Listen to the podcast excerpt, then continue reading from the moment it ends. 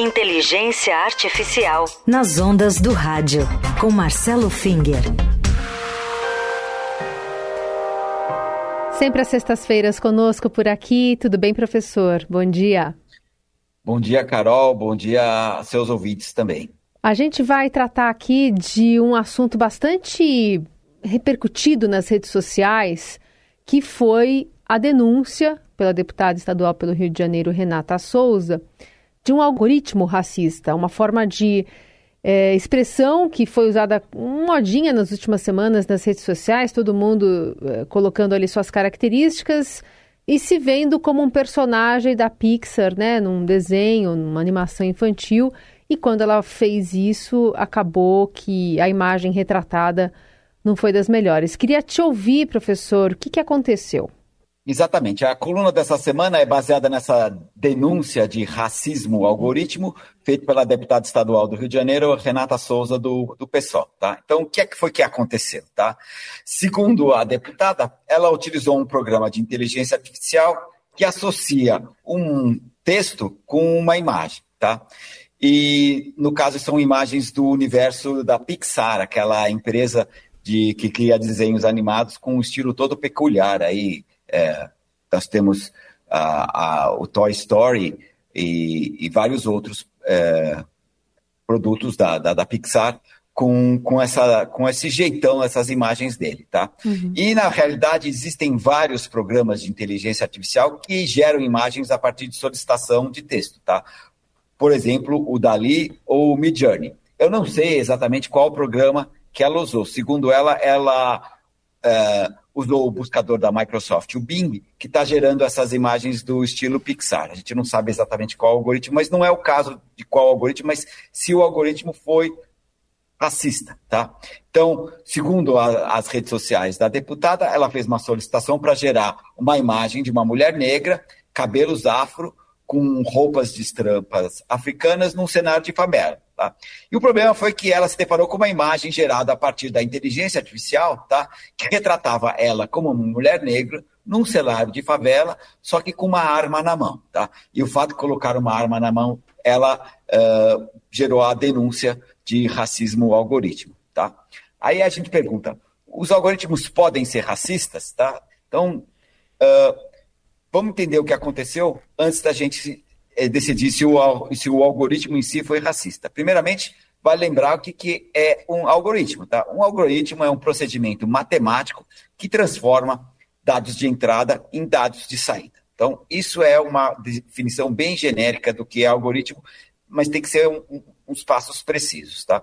Para citar um exemplo, vou mencionar só aquele algoritmo que a gente aprende na escola para fazer soma de números. Tá? Então, você tem números com vários dígitos, o, a gente tem que alinhar os números da direita para a esquerda, vai somando, decide se tem o vai um, etc., e faz a conta. No final, a gente tem o resultado. Tá? No caso da inteligência artificial, a noção de algoritmo é essencialmente a mesma. Você coloca os dados lá, ele faz um monte de conta e gera uma saída. Tá? Só que é muito mais é, é difícil de, de, explicar o que ele faz e porque o que ele faz está certo. Tá? Uh, mas uh, a gente gostaria de notar que ninguém diria que um número é racista, nem que o resultado da conta é racista, tá? Mas no caso da inteligência artificial, o programa, a gente já falou em várias outras oportunidades, o programa aprende padrões que foram dados durante uma fase de treinamento, tá? Então, uh, na verdade, são os seres humanos que são capazes de, de julgar se os dados de entrada são racistas ou não e se os dados de saída são racistas ou não. Ou seja, tá, é necessário ter uma pessoa, um cérebro humano, num determinado contexto social, para emitir um julgamento de racismo. Tá? E quem, são, quem, quem é racista aqui pode ser os dados de entrada, os dados de treinamento ou os dados de saída. Tá? O aprendizado feito pela inteligência artificial detecta os padrões da imagem e os bons programas são aqueles que replicam esses padrões detectados na saída de forma coerente. Tá? Então, se houve uh, imagens que alguém considere racistas no treinamento, o, se o algoritmo é bom, é muito provável que a, ele gere uma saída, uma imagem aí, e que essas pessoas também considerem como racistas. Tá? E aí a pergunta é: o algoritmo foi responsável pelo racista, tá? E nesse ponto eu vou dar uma opinião pessoal, tá? Como eu falei, o racismo depende da opinião de alguém, tá? O algoritmo aqui, como eu falei, é só um transformador de dados. Se os dados de treinamento não forem bem selecionados para eliminar imagens potencialmente ofensivas, tá? Uh, pela competência do algoritmo, não é de surpreendente que esses mesmos padrões ofensivos apareçam na saída, tá? Então, nessa altura do desenvolvimento tecnológico, os envolvidos, a Microsoft, quem faz nos outros programas de geração de imagem, já sabem, tá? Que uh, um tipo de padrão é transferido da entrada para a saída, do treinamento para a saída.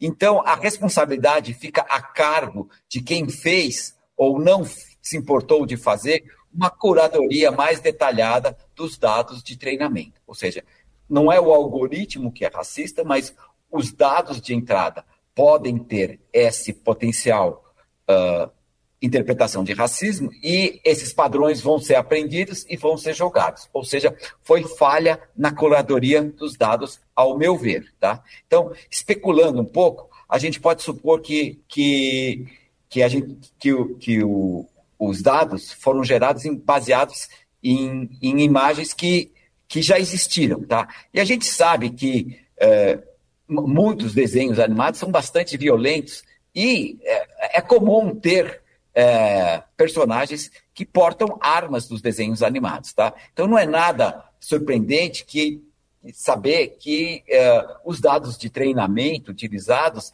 tem um viés para a produção de pessoas com armas na mão. Tá? Se a cor da pele influencia isso ou não, eu não sei. Se o ambiente de favela influencia isso ou não, eu não sei. Mas os dados usados no treinamento claramente têm pessoas com armas. Então não é surpreendente ver que a saída aparece alguém com arma na mão. Tá? Precisava ver se, se eu se pedisse para uma pessoa branca num, num, outro cenário, se ela ia aparecer com arma na mão. A arma na mão pode ser um, um sinal até de empoderamento, alguma coisa assim, se bem que eu não acho isso, mas é, é possível dar essa interpretação. Tá? Uhum. Então, uh, em suma, tá? o racismo está se, se, estiver em algum lugar, está nos dados usados do treinamento e a responsabilidade por saber disso é de quem faz a curadoria e seleção dos dados de treinamento.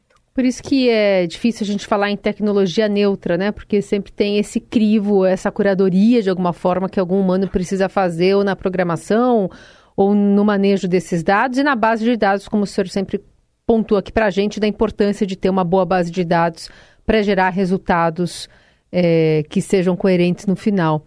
E aí eu lembro até. Exato, agora eu queria te, é, só chamar a atenção que essa curadoria ela é muito, muito cara, tá? Então, se, a, se a, a, empresa não faz, é porque ela faz o corpo mole, porque é mais barato não fazer. Mas uh, ela tem que arcar, então, com as consequências de não ter feito a curadoria, que é o potencial geração de imagens ofensivas. Porque aí tá? é, está é falando de cara. recursos humanos, é isso? Exato. Uhum. Sim, alguém especialista tem que olhar aquelas imagens e falar essa não, essa sim. Isso é muito trabalhoso, muito difícil, tá? Uhum. Alguém que vai ter que fazer o julgamento disso tem que ser um julgamento humano. Como eu falei, o algoritmo em si ele só transforma dados de, de entrada em dados de saída. Uhum. E aí eu lembro até de aqui em São. Paulo, teve essa discussão, por exemplo, do uso de uma tecnologia de reconhecimento facial pela prefeitura, é, que na origem já tinha alguns problemas ali de descrição sobre o que, que seria alguém que poderia estar colocando a situação de outra pessoa em risco, mas também desses erros no reconhecimento facial, é, que geralmente associa a tecnologia, associava pessoas negras com uma probabilidade maior de é, efetuar um crime ou de ser um ladrão, alguma coisa assim. E em relação Aqui o problema é exatamente da mesma natureza, Sim. não é, Carol? É, os dados não sofreram uma curadoria no treinamento, tá? E vieram com vieses contra pessoas de pele mais escura, tá? E, e isso apareceu no algoritmo. Então, de novo, nós estamos com problemas na curadoria dos dados de entrada.